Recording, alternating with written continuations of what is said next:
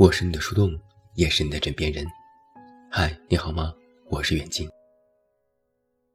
昨天我发了节目，在喜马拉雅里有个听友评论说：“现在生活好了，但是人也累了，生活累，工作累，处处都是勾心斗角。”我也是只想好好的生活，好好的工作，可太难了。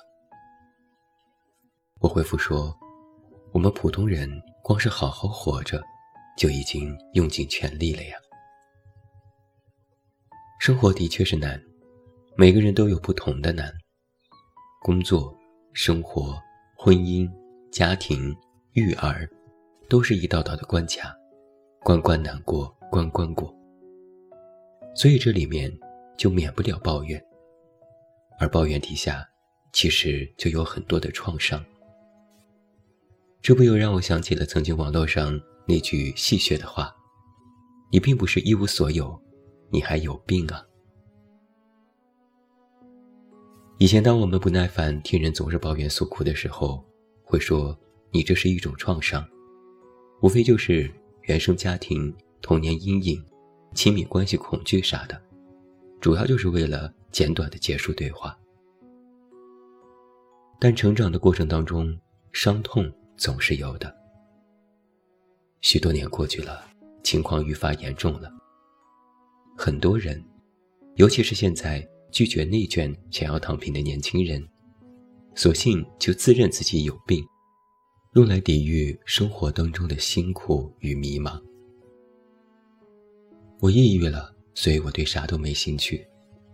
我 ADHD 了，所以很难集中精力。我双向情感障碍。所以总是在该撒娇的时候撒泼，该撒泼的时候撒娇。我拖延症了，所以我每天都活在 deadline。我社恐，所以我只能打字，求别打电话。这些症状里，有些是气质性的，有些是心因性的。但如果能够认领那么一两项，就有借口安慰自己了。不是我本人不靠谱，是不可抗力因素让我走到了这一步。最近我们的境遇都不太好，在人间观察样本当中，那些有病的年轻人是越来越多了。当然，一个人要是有顽强的自我设定，并且乐于自我安慰，甚至启动自欺欺人的话，犯病也是不分年纪的。和发疯的中年人比起来，那是。各有千秋，甚至早早就合二为一。我们今天晚上归纳了一些当代常见病，是和朋友们一起开玩笑总结出来的，并不是嘲笑那些真正患病的人们，而是消解我们自称有病的荒谬。毕竟这年头啊，谁都有病。我不是特指某个人，我是说我们在座的每一位，包括我自己。我们有些啥病呢？第一个可能就是手脑分离症 A 型。这个很好理解，脑子下了命令，你今天要努力工作学习，手却控制不住的打开了手机，点开了游戏。在思路里明明知道该爬起来做运动，但手就收藏了一个健身视频。码过等于做过，收藏等于读过。最后，反正就是茫然的刷了一天手机，然后被 deadline 累死。哦，还有，一键三连是不存在的，下次一定。那既然有 A 型，就有手脑分离症 B 型。一句话概括：剁手的时候，脑子里对银行余额还有多少钱完全没有数。B 型症状可比 A 型危险多了。全部快感都只在刷卡的那一瞬间。我问过有严重购物狂的朋友，他说他根本不需要六个吹风机和八十双鞋，只是因为拥有就是最大的快感来源。真的到家了，连快递都甚至懒得拆。直到有一天打开了银行 app，一下子就慌了，那上面的余额根本不够还花呗白条啥的。而他以前一直还觉得自己挺有数的，安排的井井有条，工作到了要还谁，另一笔稿费到了要还谁，结果呢？今天形势也不太好，减薪了，也没有兼职收入，他都恨不得抽自己。不过三分钟之后，他跟我说，想搬一个大房子，换一下风水。另外，很多人还有奢华型囤积症。以前我们谈到什么囤积癖的时候，总是想到日综“我能跟你去你家”里面孤寡老头满坑满谷的垃圾堆堆在家里，或者是想到那些社会新闻上在楼道里囤积破烂的老头老太太。按说年轻人还不应该有这些毛病呢，可未必有。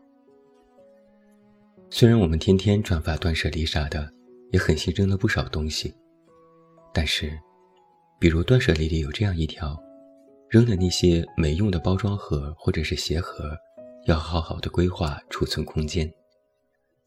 然后年轻人们就开始一顿乱扔，直到对着爱马仕的包装盒，哎妈，这个可不能扔。就比如。据说现在白富美当下拍照的标配是，步入式衣帽间里有两米多高的爱马仕的盒子。当然，男生们的鞋盒也不能扔，哪怕鞋已经穿坏了或者是氧化了。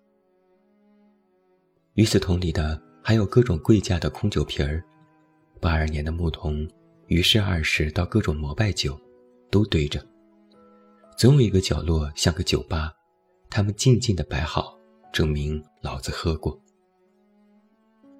还有过期口红也不能扔，你知道吗？因为好不容易凑齐的 TF 全套五十色，扔了一支，就像是在心中挖了一个大洞。他哪怕就算是个死亡色，这辈子都不会上嘴，也得安分地待在给他准备好的架子里面填空呢。对了，还有过年时品牌送的红包的套封，个个精美。从 LV 到 GUCCI 攒了半柜子了，能扔吗？不能，都是大牌。你如果再细细的细数下去，舍不得扔的东西还有好多好多呢。但留着，实际上好像也没什么用，都是为了安慰我们心中大大小小的洞。除此之外，还有表演性洁癖。我有个朋友，就是自家床单三个月不换，但是出门嫌哪儿都脏。你会发现现在洁癖啊、强迫症啊越来越多，比如随身携带三款不同的酒精消毒产品，然后跑去脏饭馆吃地沟油的串串。但我觉得表演性洁癖最过分的是有一些人，因为嫌弃健身房的毛巾不干净，然后就用公用的吹风机去吹下边。这个我简直是无法形容了。还有一些表演性的强迫症，体现在你朋友圈如果发七八张图，一定有人跳出来说：“哎呦，强迫了。”要么你就发八张深圳机场的屋顶图，也可以看到并发症，强迫了，密恐了。都是男女啊，哪个还没点各种各样的洁癖和强迫症呢？不是在这个方面。就是在那个方面。最近我发现还有一种叫做贫穷型抑郁。当下年轻人抑郁症高发，很多人也有抑郁的倾向，我深切理解。毕竟我也是一个有十年抑郁症的老病友了。每个人都不容易，都有他人不能理解的压力。但有一种抑郁。准确的形容是抑郁状态，就是每天心情不好，完全是因为没钱导致的，而且很有可能是因为首脑分离症 B 型引发的。这个事情呢，就是你越在乎钱，你越觉得钱是万能的，你就越容易陷入这种抑郁状态当中。因为这样的人不相信世界上还有不花钱的快乐，也不懂得让自己充沛起来。当然，缺钱肯定是让人不开心，这也是人之常情。但将自己的快乐完全的系于人民币，那就一定是什么地方出了问题。刷卡一时爽，还款火葬场。后半句讲述的就是这种贫穷型抑郁的状态。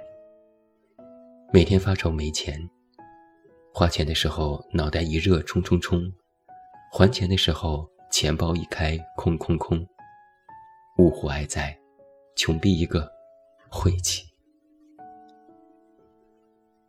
另外还有策划开心症，我有时就是这样子的。完全的自嗨。每当朋友们凑到一起的时候，创意就像是自来水一样，咕咚咕咚的朝外涌。有时聊高兴了，恨不得连夜就去注册公司，仿佛看到了新的 Facebook 或者是拼多多，冉冉升起。越聊越开心，想的都是我可以，现在就去做，一直能想到敲钟的时候到底要穿怎样的礼服。但这其实。都是一场场酒后的自嗨。因为创意不执行出来的话，那么它未必就是有价值的。聊的时候生龙活虎，等的想要执行了，又觉得哪哪都不行。所以就有了策划开心症的衍生病症，叫做执行秽语综合症。那些开开心心策划出来的方案，一旦执行起来，要么就是其他人太蠢笨，要么就是投资人瞎了，要不就是没眼光的群众不买账，或者是自己的问题。不管怎么干，就是想骂人。最后的结论就是，不是敌人太强大，是我方猪队友太蠢了。这些毛病我们都有，有人改口说，就是只想做大脑，不想当傻屌。所以呢？我们可能就只是收获了一些奇思妙想的美好夜晚吧。光想不做，做了又哪哪都不行，最后都只能是唉声叹气，然后执行力因为各种原因被扼杀在了摇篮里，最后就只剩下了自怜自艾。还有就是察言观色型的双向情感障碍。最近大家升级了“抑郁”这个词，学会了更高深的话术。因为不是真抑郁，但也经常想先捉马街，所以双向就对了。时而抑郁，时而暴躁。但我跟你说啊，很多人说自己有了抑郁症了，有了暴躁症了，有了焦虑症了，挂在嘴边未必是真的。因为很多人特别会察言观色。特别知道谁惹得起，谁惹不起。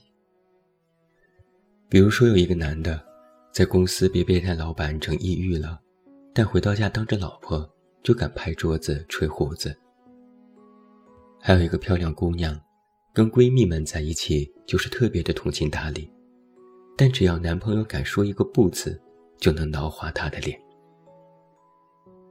人都可会了，专挑软柿子掐，做的多了。自己也会觉得过分，但就是改不了。我们总是善于把自己最糟糕的那一面暴露给最亲密的人，伤人伤己得不偿失。但人总归是需要一个发泄的出口吧。今天晚上，我们简单而戏谑地调侃了一些都市青年人的生活状态，其实无非都是一些生活臆想症。只不过是我们跟随时代的洪流，产生了一些新的生活状态方面的问题。但很多事情要由这些表象来看实质。调侃起来可能无伤大雅，但若细究根本，却值得每个人去思考。那就是，一个人如果不能正确认识到自己的生活处境、个人能力，就会陷入意念式生活。会按照电影、小红书、携程来勾勒自己的生活状态。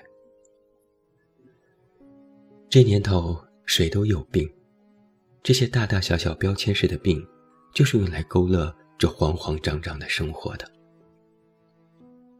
有人说，很多人现在一味的不想付出、不想负责，只想躺平或逃避，却还想保持着心中的优越感。我倒觉得凡事都不能武断的这么绝对，谁还没有过白日空想呢？白日梦嘛，做做也无妨。只不过自己也要知道，最后的最后，我们依然要面对梦醒时分。我是你的树洞，也是你的枕边人，也欢迎喜马拉雅听友为我们本期节目送出你手中宝贵的月票，它对我很重要。关注公众微信“远近”，找到我，我是远近，晚安。